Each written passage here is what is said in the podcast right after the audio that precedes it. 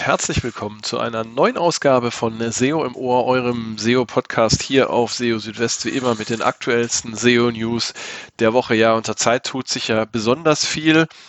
Ähm, das ganze Thema rund um äh, Chatbots, ChatGPT, Google-Alternativen und so weiter, das alleine nimmt schon richtig viel Platz ein und deshalb gibt es in dieser Ausgabe von SEO im Ohr ausnahmsweise mal sechs verschiedene Meldungen statt bisher maximal fünf. Ich habe gedacht, äh, diese Erweiterung in dieser Woche, die ist gerechtfertigt und äh, ja, dementsprechend gibt es auch einiges Neues rund um die Entwicklung zu Chatbots, ChatGPT und so weiter. Ja, außerdem ist äh, insgesamt auch Bewegung in den Suchmaschinenmarkt gekommen. Ähm, auch Yahoo steht jetzt vor der Rückkehr ins Suchmaschinengeschäft. Also ich glaube, da erwarten uns spannende Zeiten. Aber auch so aus dem klassischen SEO-Bereich habe ich einige interessante Meldungen dabei. So gibt es zum Beispiel einen erweiterten Bericht jetzt in der Google Search Konsole zu Videos. Der Indexierungsbericht für Videos wurde erweitert und zeigt jetzt auch die Impressionen an für Videoseiten. Dann äh, die Meldung, dass die äh, Verifikation von Websites in der Google Search Konsole keine direkten Vorteile für die Indexierung bringt. Auch damit beschäftigen wir uns und schauen, was dahinter steckt. Und ja, Google kennt anscheinend selbst die optimale Keyword-Dichte nicht. Und wir räumen mal so ein bisschen auf mit diesem ja, vermeintlichen Ranking-Faktor Keyword-Dichte. Also ihr seht, es ist eine Menge dabei in dieser Ausgabe und ich freue mich, dass ihr dabei seid. Fangen wir gleich mal an und zwar äh, brandaktuell kann man sagen, ähm, Titel oder Name, Arbeitstitel ist Apprentice Bard. Was ist Apprentice Bard? Das ist offenbar Googles Antwort auf ChatGPT. Apprentice Bard, das heißt übersetzt so viel wie auszubildender Bade, also ein relativ äh, dover Name, aber äh, wie dem auch sei, unter diesem Namen will Google gerade oder arbeitet Google gerade an einem äh, Chatbot, der ja äh, besser sein soll als ChatGPT.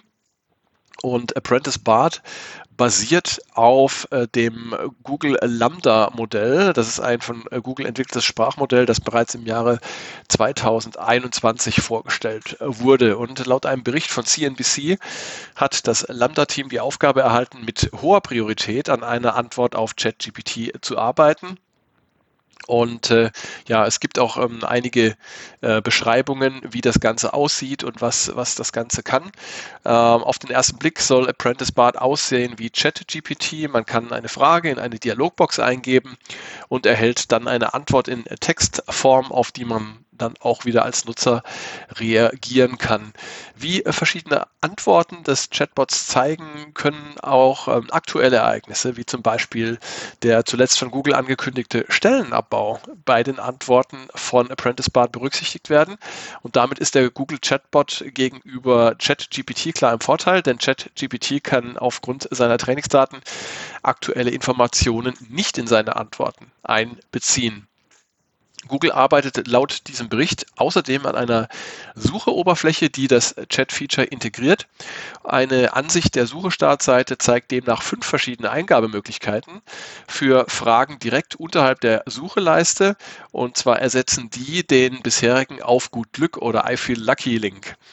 Nachdem eine Frage eingegeben wurde, zeigen die Suchergebnisse dann eine graue Sprechblase unterhalb der Sucheleiste, in denen Antworten in einer menschenähnlichen Form anstatt der normalen Suchergebnisse enthalten sind.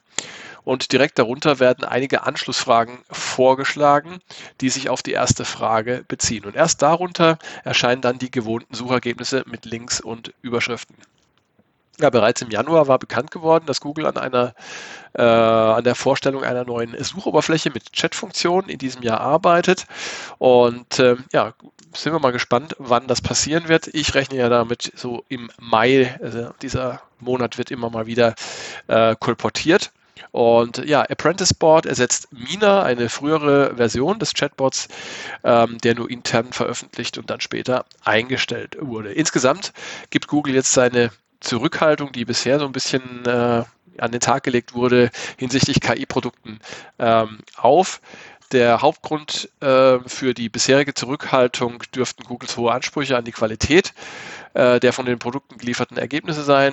Und äh, ja, durch den durchschlagenden Erfolg von ChatGPT sieht sich Google jetzt aber offenbar dazu genötigt, aufs Tempo zu drücken. Und ja, wir können uns darauf freuen, denke ich.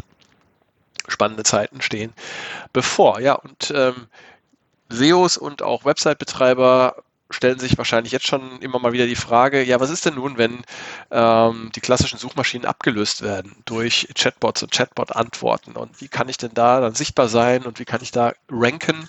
Und ähm, ja, das ist, äh, wie ich finde, eine berechtigte Frage.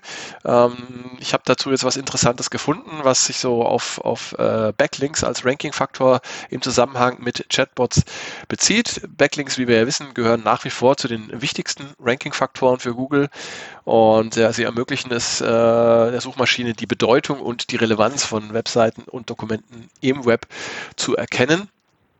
Und mit dem gerade beginnenden Wandel von klassischen Suchmaschinen hin zu Benutzeroberflächen, die in Form von Chats gestaltet sind, äh, bei denen die Antworten nicht mehr in Form von Snippets, sondern als ausformulierte und umfangreiche Texte gegeben werden, stellt sich die Frage, ob die bestehenden Ranking-Faktoren nach wie vor die Bedeutung haben, die ihnen bisher zugekommen ist. Und äh, je nachdem, auf welchem Modell ein äh, Chatbot oder ein System basiert und woher die Daten stammen, mit dem das System trainiert wurde, dürften sich auch die Relevanzkriterien deutlich unterscheiden. So basiert zum Beispiel ChatGPT, äh, wie der Name schon sagt, auf GPT-3, während Googles geplanter Chatbot Apprentice Bart, über den wir gerade gesprochen haben, das Lambda-Modell verwendet. DeepMind Sparrow wiederum, ein weiterer Chatbot, der äh, bei Alphabet entwickelt wird, also Googles Mutterkonzern, nutzt äh, Chinchilla ein Sprachmodell mit weniger Parametern als die größten Sprachmodelle von OpenAI, ähm, dem Unternehmen, das ChatGPT herausgebracht hat. Dafür nutzt Chinchilla eine sehr große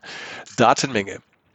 Ja, und äh, Backlinks können offenbar, äh, oder so steht zu vermuten, auch bei der Ergebnisqualität mancher Chatbots eine Rolle spielen. Und äh, dazu heißt es in einem Beitrag auf Market Watch, ähm, DeepMind könnte zum Beispiel den Datensatz optimieren und Filter anwenden, um das Modell abzustimmen und genauere Informationen zu liefern, die in Verbindung mit aktiven Backlinks stehen. Ähm, etwas, wozu das Modell von OpenAI derzeit noch nicht in der Lage ist. Ähm, klar ist, dass Chatbots in der Lage sein müssen, auch aktuelle Informationen und Ereignisse zu berücksichtigen. Ähm, sie müssen außer über Wege verfügen, die Verlässlichkeit von Informationen zu bewerten, damit möglichst wenig falsche Antworten geliefert werden. Und für beide Zwecke können Backlinks tatsächlich hilfreich sein. Ähm, ich gehe davon aus, dass wir eine Zeit lang in einer ja, hybriden Welt unterwegs sein werden. Das heißt, wir haben ähm, Chat-Interfaces, die auf Basis dieser Large Language Models funktionieren. Wir haben auf der anderen Seite dann ähm, ja, Wissensdatenbanken, äh, Knowledge Graphs, was auch immer, ähm, die mithilfe klassischer Suchtechnologien ähm, entstanden sind und äh, bei denen dann sicherlich auch noch ähm, Ranking-Faktoren an der einen oder anderen Stelle zum Einsatz kommen werden. Viel wird natürlich auch davon abhängen, wie dann die Ergebnisse präsentiert werden, ähm, ob und wie zum Beispiel Quellenangaben vorhanden sind. Ähm, und äh, welche Arten von Suchergebnissen es dann geben wird, nur Text oder auch Bilder und so weiter. Da müssen wir uns ein bisschen gedulden. Auf jeden Fall ähm, ist die Frage, welche Ranking-Faktoren sich dann letztendlich auf die Chatbot-Ergebnisse auswirken werden. Eine, die ja heute schon sehr spannend ist und äh, mit der man sich nicht früh genug beschäftigen kann, damit man dann eben vorbereitet ist, wenn es soweit ist. Ja, und äh, wie schon eingangs erwähnt, auch Yahoo ähm, möchte ein Stück vom äh, Suchmaschinen- oder Suche-Kuchen abhaben, ähm, hat offenbar äh, Morgenluft gewittert jetzt durch die aktuellen Ereignisse und durch die technologischen Fortschritte und hat äh, jetzt kurzerhand den, die Rückkehr in das Suchmaschinengeschäft ähm, angekündigt per Twitter. Da heißt es einfach ganz cool, äh, ganz kurz, jetzt habe ich dem schon vorgegriffen, da heißt es ganz kurz, ähm, ja, dass äh, Yahoo die Suche wieder cool machen wolle, was auch immer das dann heißt. Also offenbar soll es da auch ein tolles neues Produkt geben ähm, für eine ja, baldige Rückkehr äh, von Yahoo auf den Suchmaschinenmarkt, zählt aber auch ähm, die Tatsache, dass äh, ja verschiedene Stellen gerade in dem Bereich ausgeschrieben sind, zum Beispiel für einen Principal Product Manager Search der laut Stellenausschreibung ja ein äh, Jahresgehalt zwischen 136.000 und 284.000 US-Dollar bekommen soll. Und ähm, ja, äh, der Senior Vice President und General Manager bei Yahoo, Brian Provost, schreibt auf LinkedIn zu dieser ausgeschriebenen Stelle, es werde in den kommenden Jahren viele Innovationen in der Suche geben und es gebe nur wenige Orte, an denen man so viel bewirken könne wie bei Yahoo. Für ein Engagement von Yahoo auf dem Suchmaschinenmarkt spricht auch, dass James Lanzone, äh, der CEO von Yahoo Incorporated, in seiner früheren Laufbahn bei der Suchmaschine Ask.com beziehungsweise ganz früher Ask Jeeves als CEO tätig war. Ja, sollte Yahoo bald eine neue Suchmaschine bereitstellen, könnte das Googles Position zumindest ansatzweise beeinflussen. Ähm, Google sieht sich äh, ohnehin durch verschiedene Entwicklungen herausgefordert, allen voran durch die schnelle Weiterentwicklung von Chatbots wie ChatGPT, die insgesamt die Bedeutung von Suchmaschinen ähm, ja, neu definieren könnten. So, aber nach all diesen Themen müssen wir natürlich auch noch ein bisschen über klassische SEO-Themen sprechen. Und da gab es auch eine Menge interessante Dinge in dieser Woche. Zum Beispiel hat Google den Indexierungsbericht für Videos in der Search-Konsole erweitert. Und zwar so, dass man jetzt auch die tägliche Anzahl von Impressionen äh, sehen kann, die äh, Seiten mit Videos in der Suche erzielen. Und äh, außerdem gibt es auch noch eine Möglichkeit, die ähm, Ergebnisse des ähm, Videoindexierungsreports zu filtern auf Seiten, die in der Sitemap gelistet sind. Ja, also um die Performance äh, der Videos einer Website besser einschätzen zu können, kann man jetzt den Indexierungsreport für Videos ähm, verwenden und sich die Anzahl der täglichen Impressionen im Zeitverlauf ansehen, die Seiten mit Videos in der Suche generiert haben. Und die Impressionen werden nach Seiten aggregiert. Das bedeutet, dass beim Erscheinen derselben Seite an mehreren Stellen einer Suchergebnisseite oder auch innerhalb einer Session in Google Discover jedes Erscheinen als eine Impression betrachtet wird. Und ähm, der Bericht der Leistung in der Suche, also der klassische Leistungsreport ähm, der Suche, der gruppiert das Erscheinen von Videos dagegen nach Properties und nicht nach URLs. Das bedeutet, dass beim Erscheinen mehrerer Seiten in den Suchergebnissen nur eine Impression gezählt wird.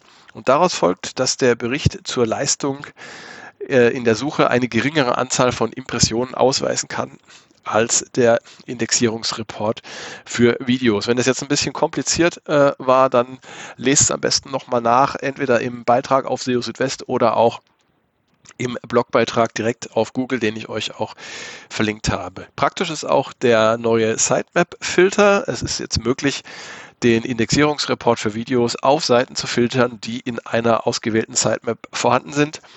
Auf diese Weise soll es möglich sein, sich auf die wichtigsten Seiten zu konzentrieren. Und der Filter wirkt sich auf alle Features des Reports aus, das Diagramm, die Summenanzeige im Diagramm, die Liste der angezeigten Probleme und auch die Exports. Also wieder eine sinnvolle und praktische Weiterentwicklung. Bleiben wir bei der Google Search Konsole und zwar bringt laut Google die Verifikation einer Website in der Search-Konsole keine Vorteile für die Indexierung. Ähm, ja, das mit Sicherheit wichtigste SEO-Tool ist ja die Google Search-Konsole. Sie liefert Daten zur Performance einer Website in der Suche und informiert über mögliche Probleme. Um äh, die Daten sehen zu können, muss man allerdings eine Website zunächst für die Google Search Console verifizieren. Da gibt es verschiedene Möglichkeiten, zum Beispiel über ein bestimmtes Tag, was man einfügt in eine Website oder auch über eine HTML-Datei, die man auf den Server hochladen kann. Das alles, ähm, also diese Verifikation einer Website in der Google Search Konsole, bringt aber keine direkten Vorteile für die Indexierung oder die Rankings. Und äh, ja, das hat äh, Gary Ilias in einer neuen Ausgabe äh, der Google Search Console SEO Office Hours erklärt. Ähm, also weder das Anmelden einer Website in der Google Search Konsole noch das Ändern der Verifizierungsmethode nehme demnach einen Einfluss auf die Indexierung. Ähm, allerdings könne man die Daten aus der Google Search Konsole dafür verwenden, eine Website zu verbessern und das wiederum kann sich dann positiv auf die Performance der Website in der Suche auswirken.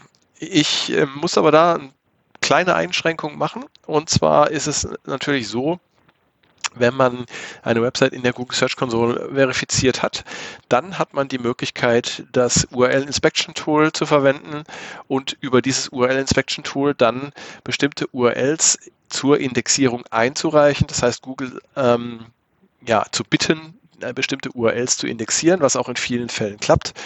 Allerdings, und das hat Google ja auch schon immer wieder gesagt, sollte das die Ausnahme sein. Es bedeutet, ähm, wenn Google die Seiten einer Website nicht oder erst sehr spät indexiert, dann ist das keine Dauerlösung mit dem URL Inspection Tool, sondern das ist eher ein, dann ist es ein Zeichen dafür, dass ähm, ja irgendwas mit der Website nicht in Ordnung ist, also dass äh, die Website wahrscheinlich inhaltlich nicht so interessant ist äh, oder so von Google als so wertvoll angesehen wird, dass äh, sie schnell indexiert werden sollte. Ja, und ja, äh, zweite Einschränkung ist, man kann natürlich auch in der Google Search Konsole ähm, XML-Sitemaps hochladen und ähm, äh, XML-Sitemaps bei Google bekannt äh, machen und ähm, das kann auch sich positiv auf Scrollen und Indexieren auswirken.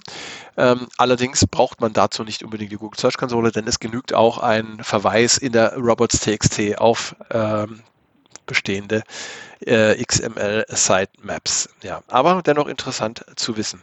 So, und äh, last but not least, Google kennt die optimale Keyword-Dichte nicht, habe ich das Ganze überschrieben. Keyworddichte ist ja auch so ein Dauerthema unter SEOs. Ähm, und ähm, für Google ist die Keyworddichte kein Ranking-Faktor, das wurde schon oft erklärt. Ähm, und wie es aussieht, hat Google noch nicht einmal äh, selbst eine Vorstellung davon, was die richtige Keyword-Dichte denn ist. Das erklärte John Müller in einer ja, neuen Ausgabe der Google Search Central SEO Office Hours. Und da sagte Müller, Google äh, kenne diese optimale Keyword-Dichte nicht. Mit den Jahren habe Google gelernt zu erkennen, worum es auf einer Seite geht, selbst dann, wenn das betreffende Keyword auf einer Seite überhaupt nicht erwähnt wird. Dennoch sei es zu empfehlen, sich auf Webseiten möglichst klar auszudrücken. Man sollte sich nicht darauf verlassen, dass Suchmaschinen das Thema einer Seite erkennen und entscheiden, für welche Suchanfragen die Seite in der Suche erscheinen soll. Wenn man zum Beispiel äh, auf einer Homepage einfach schreibt, man füge Eigenschaften zu Orten hinzu und dann ein paar schöne Häuser zeige, dann sei völlig unklar, was damit gemeint sei. Wahrscheinlich wisst ihr jetzt auch nicht, ähm, was das heißen soll. Und äh, ja, dieses Beispiel nannte eben John Müller. Ähm, und er sagte ganz klar, also wenn man zum Beispiel Häuser ähm, streicht als Maler, dann sollte man das anbieten und schreiben. Bietet man dagegen Gemälde von Häusern an, dann sollte das ebenfalls klar ausgedrückt werden. Ähm, dabei sollte man immer bedenken, wonach die Nutzer suchen und dann diese Terminologie verwenden. Und das macht es dann einfacher, die Seiten zu finden und die Nutzer können leichter erkennen, dass sie auf der richtigen Seite gelandet sind. Die Keyword-Dichte spielt also für Google keine Rolle. Es geht nur darum, deutlich und klar zu zeigen, was auf einer Website angeboten wird. Ja, und damit sind wir tatsächlich am Ende dieser Ausgabe von SEO im Ohr, die heute ein bisschen länger gewesen ist. Und äh, wenn ihr bis jetzt durchgehalten habt, dann freut es mich sehr. Wie immer mein Hinweis an dieser Stelle bei Fragen, äh, Änderungswünschen oder Kritik, äh, was auch sonst euch auf dem Herzen liegt, meldet euch gerne, schreibt mir eine E-Mail an info.seo-südwest.de oder Ihr kontaktiert mich über die zahlreichen anderen äh, Netzwerke und sozialen Medien. Findet ihr alles auf SEO Südwest. Und ähm, ja, ansonsten abonniert mich gerne auf den verschiedenen Podcast-Plattformen, Spotify, äh, Apple Podcast, äh, Amazon äh, und so weiter. Und äh, lasst mir eine Bewertung da, würde ich mich sehr freuen.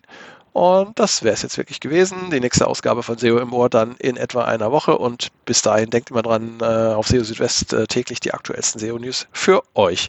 Bis dahin erstmal, macht's gut, ciao, ciao, euer Christian.